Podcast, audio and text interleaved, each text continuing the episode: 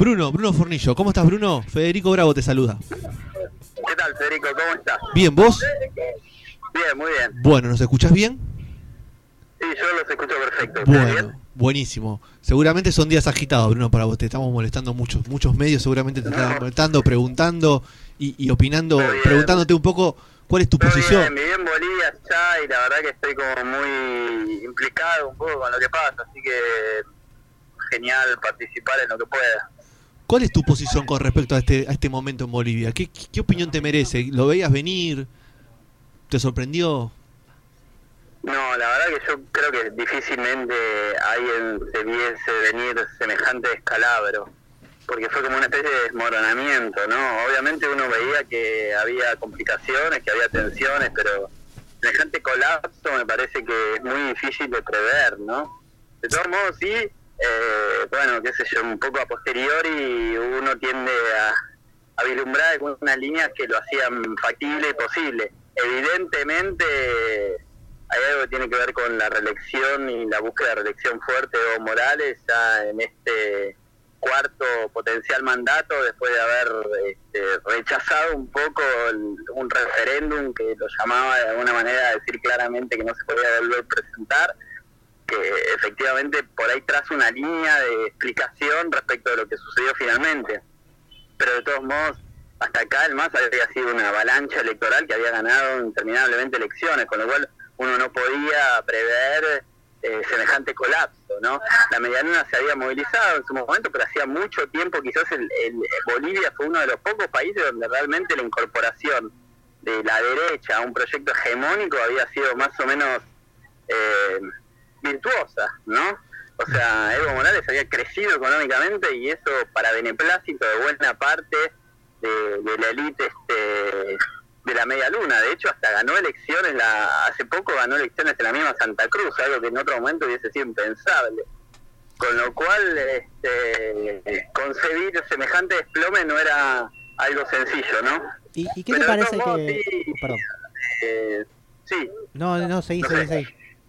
Ah, no, no, de todos modos sí me parece que, que, que- que un punto que por ahí medio sale a la luz y que efectivamente creo que es hoy el cine qua non de lo que está sucediendo es hasta qué punto hay este, un vínculo fuerte entre el MAS y las organizaciones sociales de base, ¿no?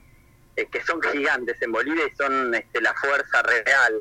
O sea, la Federación Campesina, la Confederación Campesina, la COB, la CIDO, las organizaciones del Oriente Boliviano, eh, las juntas vecinales del Alto, es decir, hay toda una sociedad civil en Bolivia que es tremendamente fuerte, tremendamente importante, y, hay, y donde se jugó realmente todo el ciclo político, o sea, y donde se crearon las consignas, digo, la movilización de esa gran cantidad de organizaciones y movimientos sociales fue lo que puso a Evo Morales en el Palacio de Colmado en el 2005. Entonces uno lo que se preguntaba básicamente, y nos seguimos preguntando y nos vamos a seguir preguntando, es cuál es el tipo de vínculo que se establece entre el MAS y esas organizaciones en el último tiempo y hoy en día. Claro, eso, el de- este descalabro, este desmoronamiento, como estás diciendo, ¿a qué se lo podés atribuir vos? Podés decir, no sé, ahora están diciendo, bueno, eh, es Estados Unidos que está metiendo púa, por decirlo de una forma, eh, y bueno, se, se, agarra de todo esto de la reelección re, reelección de, de Evo. ¿Es simplemente eso o, o hay algo que no, que no estamos eh, viendo? Efectivamente, a, a estas cosas que estamos hablando. A ver, de todos modos, es claro que Estados Unidos interviene a nivel subcontinental, indefectiblemente en todos los países, para malograr casi hoy por hoy cualquier proceso, y lo que estamos viendo también es una apuesta deliberada a una militarización de la política que es altamente rechazable, cuyo ejemplo más saliente es Bolsonaro en Brasil, ¿no? Sí. O sea, ahí la comunión entre Estados Unidos y Bolsonaro es automática y efectivamente Estados Unidos hace eso a gran escala. Ahora bien, eh, Bolivia es el único país posiblemente de Sudamérica, quizás Ecuador, pero Bolivia más que nada es el único país que tiene una capacidad, una fuerza como para poder responder eventualmente a esa agresión y a esa condición exterior. Entonces, las causas centrales están fundamentalmente en eso que mencionaba previamente, en una pérdida del caudal ético-político que tenía Evo, que era casi inigualable, o sea, porque realmente Evo es una persona que es honesta en términos económicos, esa este, eh, honestidad no corrupta de alguna manera se transmitió en buena parte, en buena parte al Estado, no quiero decir completamente, pero en buena parte al Estado, y que a su vez trabajaba por Bolivia en un espíritu nacional popular muy fuerte, ¿no? Nacionalización, es un discurso nacional popular muy fuerte y muy sentido por buena parte de la población relegada de Bolivia. Sin embargo, el asunto de la reelección lo fue socavando porque lo que quedó muy claro es una especie de pasión por permanecer en el poder que aparecía ya como desmedida, ¿no? Y que efectivamente a todas luces aparece como desmedida, ¿no? Claro. Este, entonces, esa es una, una de las causas. Y otra de las causas es que efectivamente lo que en un momento fue una amalgama de un bloque popular tremendamente sólido, fuerte, y con una capacidad creativa y de acción política de primer orden, con el paso de los años fue este, diluyéndose, sobre todo a partir del 2010, eh, esa argamasa popular fue cada vez más este, diluyéndose y aparecieron muy fuertes las políticas de cúpula, ciertas cooptaciones, algunas divisiones a los movimientos vícolos, la pérdida directa de algunos movimientos como el movimiento indígena del Oriente, no todo el asunto del TIMNIS en su momento marcó la ruptura casi definitiva con todo lo que eran los movimientos indígenas, no campesinos, no este, sino indígenas, que estaban muy asentados en el oriente boliviano y que también eran importantes en la movilización. Entonces, esa suerte de ruptura, esa suerte de dislocación con las organizaciones sociales fue lo que de alguna manera marcó el por qué hoy por hoy la respuesta no es tan contundente, ¿no? Claro. Y, y Bruno, la diferencia con el... sí. te quería preguntar, todos esos grupos que, que vos decís que, que, que lo apoyan a Evo todavía, organizaciones civiles que son muy fuertes, están bajando, están llegando a la paz.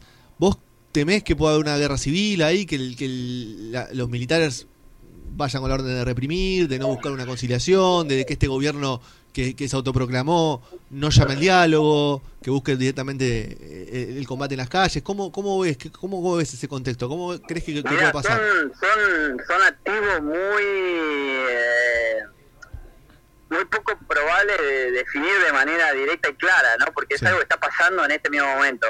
Las líneas de lo que estamos viendo básicamente es que el principal apoyo que existe hoy es el de la Federación Cocalera, de Chapare, de la zona de Cochabamba, fundamentalmente, un bastión del MAS, buena parte del Alto, que es un espacio neurálgico en Bolivia, porque es como una es el área urbana Es el Gran Buenos Aires, popular, eh, gigante de la ciudad de La Paz, es una ciudad en sí, el Alto, de hecho, este, y bueno, los ponchos rojos aymaras que además están en ebullición por eh, eh, el haber quemado la huipala y que el nuevo gobierno es por momentos tiene declaraciones este, anti-indígenas que no saben en qué países están viviendo, digamos, pero bueno, eso es muy típico también de, de la élite boliviana, ¿no? Como una especie de racismo Sí, es este, impresionante. de corazón que desconoce cuál es la realidad concreta del país, entonces los aymaras también están este, tremendamente movilizados. Ahora bien, eh, hay informaciones actuales de que incluso parte de los militares están... eh,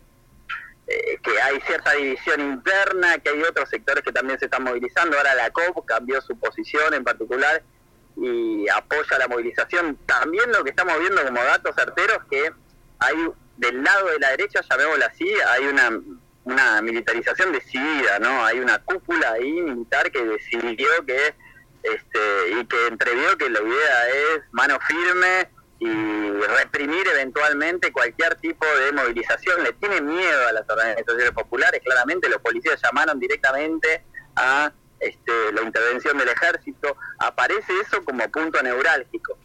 Con lo cual, sí, efectivamente puede haber una guerra civil como no. O sea, hay que ver hasta qué punto se movilizan las fuerzas que son en principio caratuladas hoy como vistas, pero que exceden el levismo porque son las fuerzas sociales bolivianas que van más allá del levismo, hasta qué punto hay una movilización militar potencial que hoy se anuncia, pero también este, tampoco es posible así como de alguna manera también sucede en Chile, hoy eh, Claro. tampoco es posible salir a matar a mansalva a toda la población, digamos, No, y aparte y la- cuando se el movilizan Chile... en Bolivia se movilizan de verdad, no, no, ni siquiera es, ni siquiera podría decirse que, que es, digo, en Chile hay, hay mucha movilización ciudadana. Sí, no tenés- no Bolivia, tenés líder. se movilizan de verdad, son movilización de organizaciones Claro. que se movilizan miles este, Claro. y paran el país, entonces también ahí hay que ver cuál es la eficacia específica del sector militar.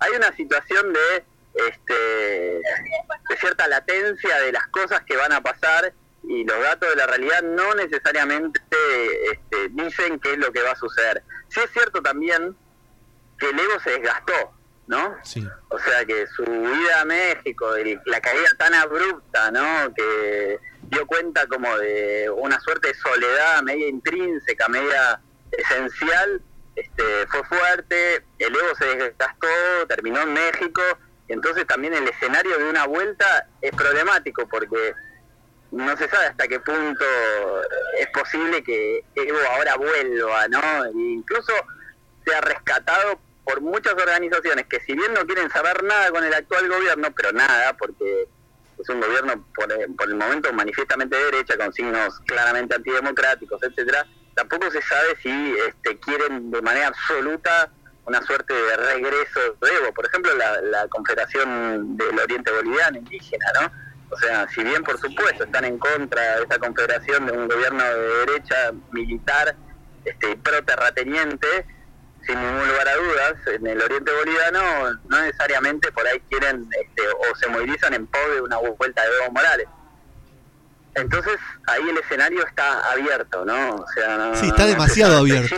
Hay, hay, hay, hay jugadores por todos lados, cada uno con su carta.